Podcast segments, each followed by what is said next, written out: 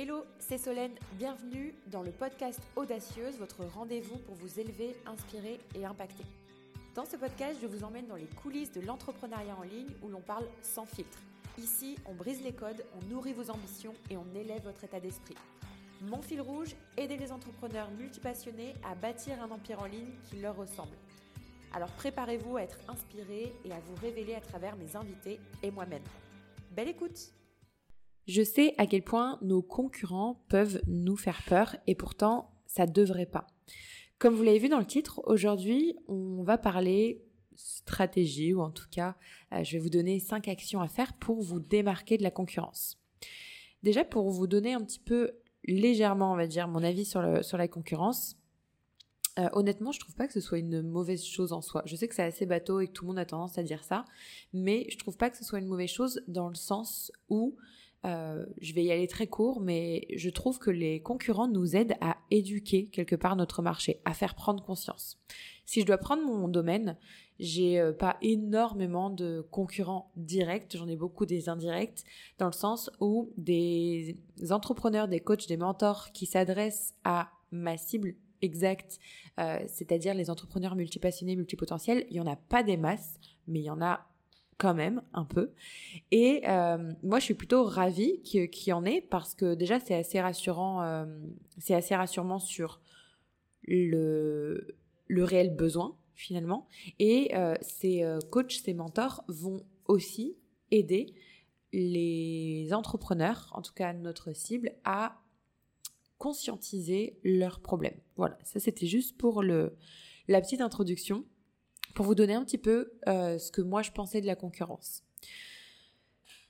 Pour rentrer un petit peu plus dans le vif du sujet, je, vais vous raconter des petites anecdotes par rapport à, ça parce que euh, ça arrivé en coaching de recevoir des, euh, des clients qui ne savaient pas comment se démarquer de la concurrence. Et ça a été aussi mon cas.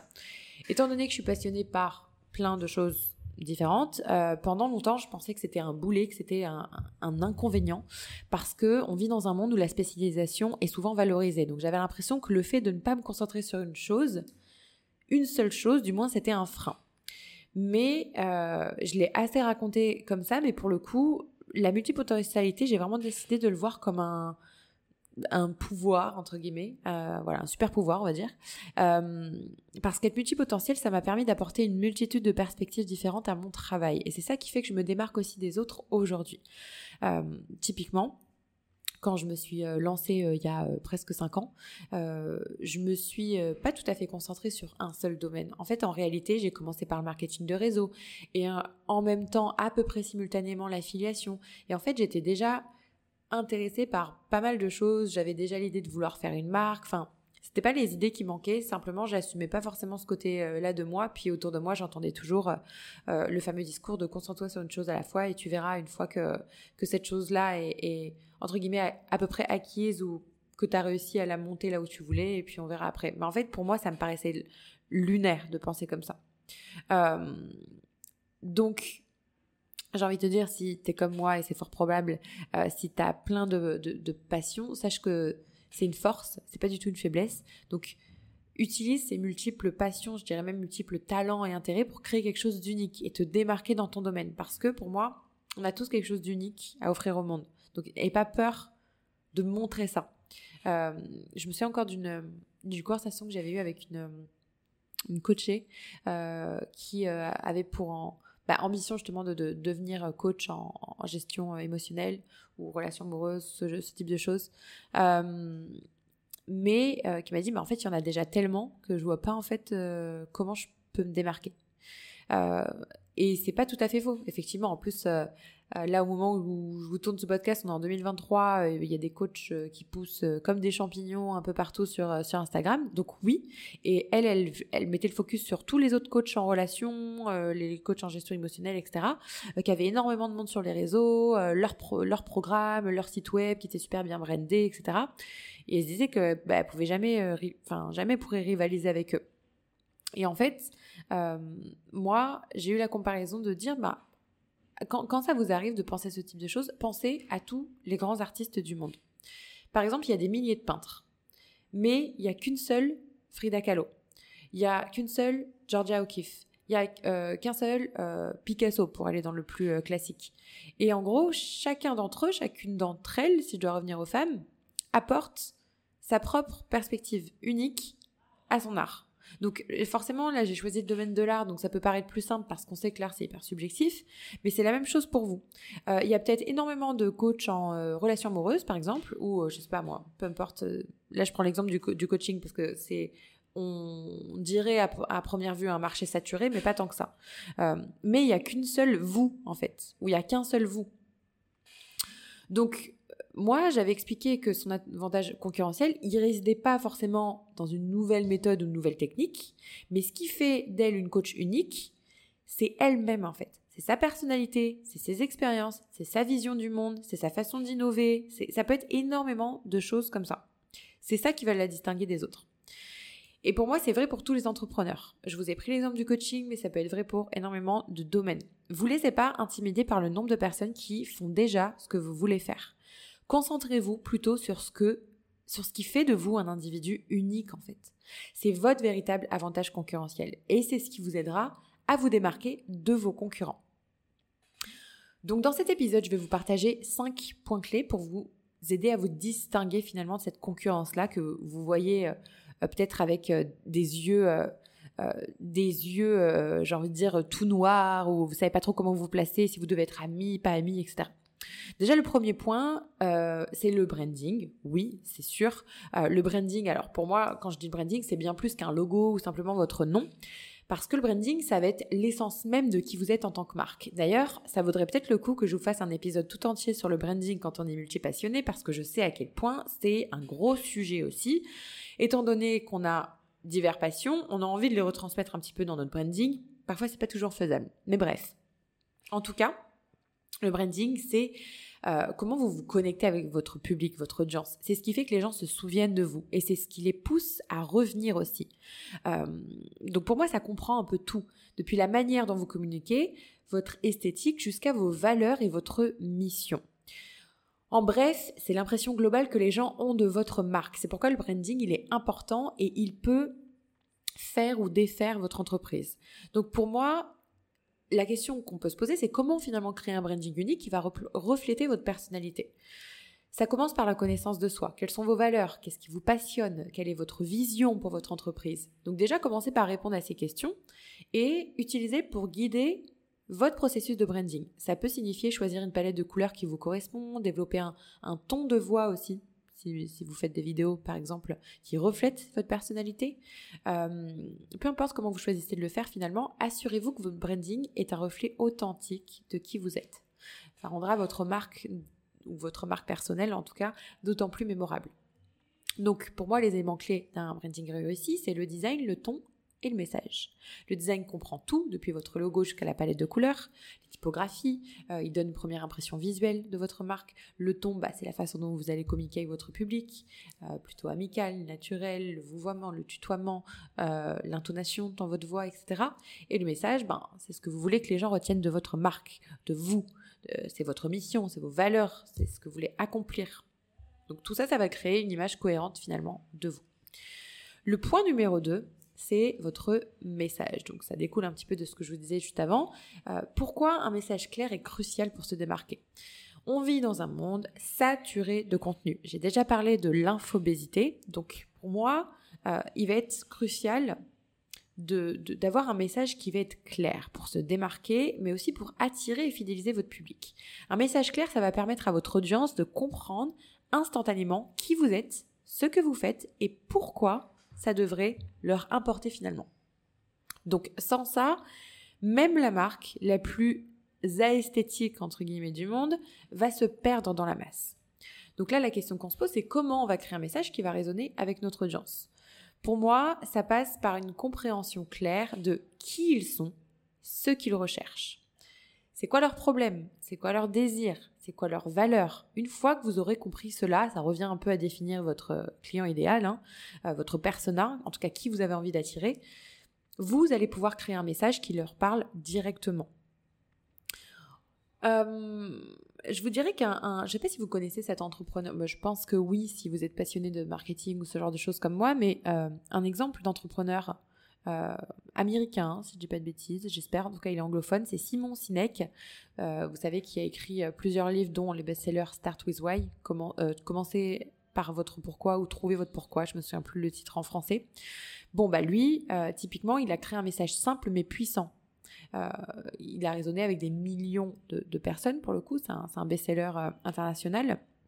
C'est un parfait exemple de comment un message clair et bien défini peut vous aider à vous démarquer et attirer une audience fidèle. Le point numéro 3, ce sont les valeurs que tu défends. L'importance des valeurs dans un business. Alors, les valeurs, pour moi, c'est la colonne vertébrale d'une entreprise. Elles définissent non seulement ce que vous représentez, mais elles influencent aussi toutes vos décisions, depuis la création de vos produits jusqu'à la manière dont vous interagissez avec vos clients. Les entreprises qui ont des valeurs claires sont souvent celles qui réussissent le mieux parce qu'en fait, elles sont capables de créer une connexion plus profonde avec leur public. Donc comment identifier et communiquer vos valeurs euh, Ça va passer par un petit peu d'introspection. Donc déjà, qu'est-ce qui est important pour vous? Qu'est-ce que vous voulez que votre entreprise, elle représente? Une fois que vous avez identifié ces valeurs, ça va être important de les communiquer encore une fois clairement. Donc ça peut être à travers votre site web, vos réseaux sociaux, ou même la façon dont vous interagissez avec vos clients. Donc ensuite, ça va être d'aller aligner quelque part votre business euh, avec ces valeurs-là. Souvent, on, entend beaucoup hein, le terme alignement qui revient, et moi-même je, l'utilise beaucoup, mais c'est tout à fait ce que j'entends. C'est-à-dire que aligner une entreprise avec ses valeurs, ça signifie que chaque aspect de son entreprise reflète ses valeurs. Ça va de la création de produits ou de services qui sont en adéquation avec ça, à euh, l'embauche, si vous en êtes là dans votre business, euh, d'employés, ou si c'est pas de l'embauche, en tout cas, comment vous allez collaborer même avec des freelances, des prestataires qui partagent ces valeurs.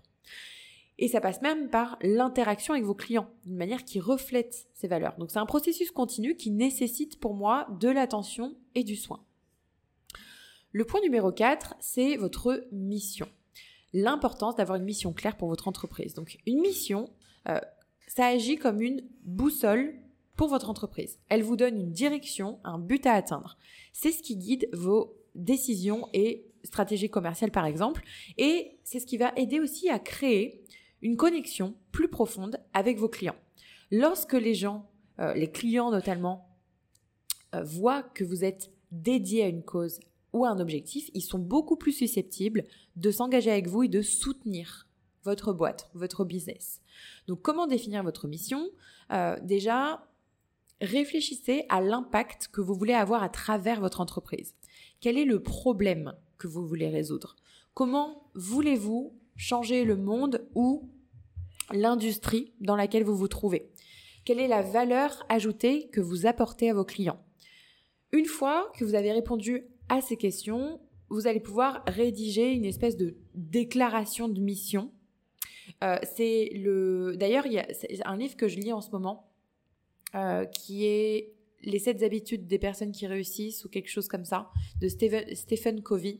Euh, qui est un auteur euh, américain qui euh, est professeur aussi à Harvard, si je dis pas de bêtises, qui parle pas mal de ça de la déclaration de mission. Donc, je vous recommande ce livre si vous l'avez pas encore lu. Honnêtement, je sais que c'est un livre qui est pas mal reconnu, c'est un best-seller, mais je savais pas trop quoi en penser et je suis pas du tout déçue parce qu'il est extrêmement bien écrit. Donc voilà, ça c'est pour la petite aparté, mais parfois les livres dont on parle entre guillemets trop, qui sont trop reconnus dans le dev perso ou dans le business, etc. Enfin, c'est pas qu'il m'agace, hein, j'ai rien contre ses livres, mais c'est juste que c'est du vu, revu, euh, mâché et pré-mâché, et on n'apprend plus grand chose. Et là, franchement, je dois reconnaître que dans ce livre, il y a des concepts assez intéressants. En tout cas, voilà. Il parle pas mal de missions, de valeurs, de principes, donc euh, je vous recommande ça si, euh, si vous souhaitez justement un peu vous reconnecter à tout ça. Et finalement, comment votre mission peut vous aider à vous démarquer? Bah, votre mission, elle vous aide à vous démarquer en vous donnant une raison d'être unique. Elle peut vous différencier de vos concurrents et créer une connexion beaucoup plus profonde avec vos clients. Donc, en fin de compte, une mission claire, ça peut vous aider à attirer des clients qui partagent les mêmes valeurs et aspirations et forcément, par derrière, à, les fidéliser sur le long terme. Et le cinquième point que je voulais vous donner, c'est votre stratégie en ligne. Ça va être hyper important d'avoir une stratégie en ligne bien définie. Donc là, bon, je m'adresse principalement aux entrepreneurs en ligne, mais pas que. Une stratégie en ligne bien définie, ça va vous permettre de toucher une audience plus large, de vous engager de manière significative avec vos clients et de vous démarquer de vos concurrents. Donc, ça va passer par la création de contenu. Et pour ça, vous devez comprendre les besoins et les intérêts de votre public, de votre audience, quel type de contenu ils apprécient, quels sont les sujets qui les intéressent le plus. Utilisez ces informations pour créer du contenu qui leur apporte de la valeur et qui reflète votre marque. D'ailleurs, je vous renvoie à mon épisode Comment créer du contenu viral sur Instagram en 2023. Je vous mettrai ça en référence de, euh, de ce podcast. En l'occurrence, je parle d'Instagram parce que c'est une de mes plateformes préférées en termes de création de contenu, mais euh, n'hésitez pas à aller l'écouter parce que je donne de vraies pépites à l'intérieur pour justement vous démarquer. Et puis bon, ça peut aussi passer par les publicités en ligne. Euh, les publicités en ligne, c'est un outil euh, qui n'est pas forcément nécessaire dès le départ, mais qui va être puissant pour atteindre une audience plus large et augmenter la visibilité de votre marque. Donc, euh, ça peut être particulièrement efficace si vous ciblez correctement votre audience et que vous créez des annonces qui sont attrayantes, qui captivent l'attention. Parce que ça, c'est pareil. Il y a beaucoup, beaucoup, beaucoup d'annonceurs maintenant. On appelle ça des annonceurs si vous baladez un petit peu sur Facebook, même sur Instagram, hein, les deux sont, sont, intrinsèquement liés, euh, il y a énormément de personnes qui font de la pub maintenant. Moi, quand je me suis lancée en 2019, il n'y en avait clairement pas autant. Voilà. Euh, grosso modo, pour vous résumer un petit peu, pour vous démarquer de vos concurrents, vous devez concentrer votre attention sur votre branding, votre message, vos valeurs, votre mission et votre stratégie en ligne. Donc, il s'agit vraiment de créer une identité de marque forte qui vous reflète et qui résonne avec votre audience.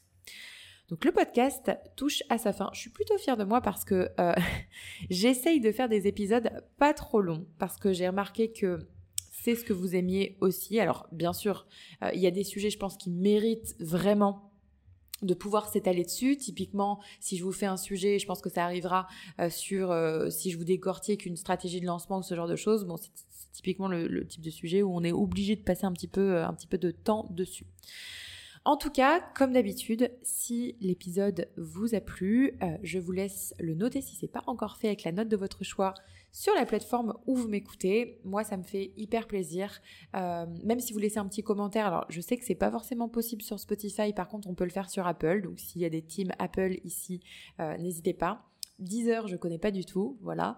Euh, mais en tout cas, je vais tout le temps lire. Donc, euh, bah merci. Voilà. Déjà, je, je, remercie les personnes qui prennent le temps de le faire parce que moi, ça m'aide énormément. Ça m'aide à faire connaître le podcast et à atteindre aussi une nouvelle audience pour les aider. Donc, voilà. Et puis, comme d'hab, on va terminer euh, sur notre citation inspirante de oser être vous, parce que votre authenticité, c'est votre authenticité, pardon, qui fait de vous une personne unique euh, irremplaçable, j'ai envie de dire. Donc n'ayez pas peur de montrer votre véritable personnalité au monde. N'oubliez pas à quel point le monde a besoin de vos multi-talents. On se retrouve dans un prochain podcast. Bye bye.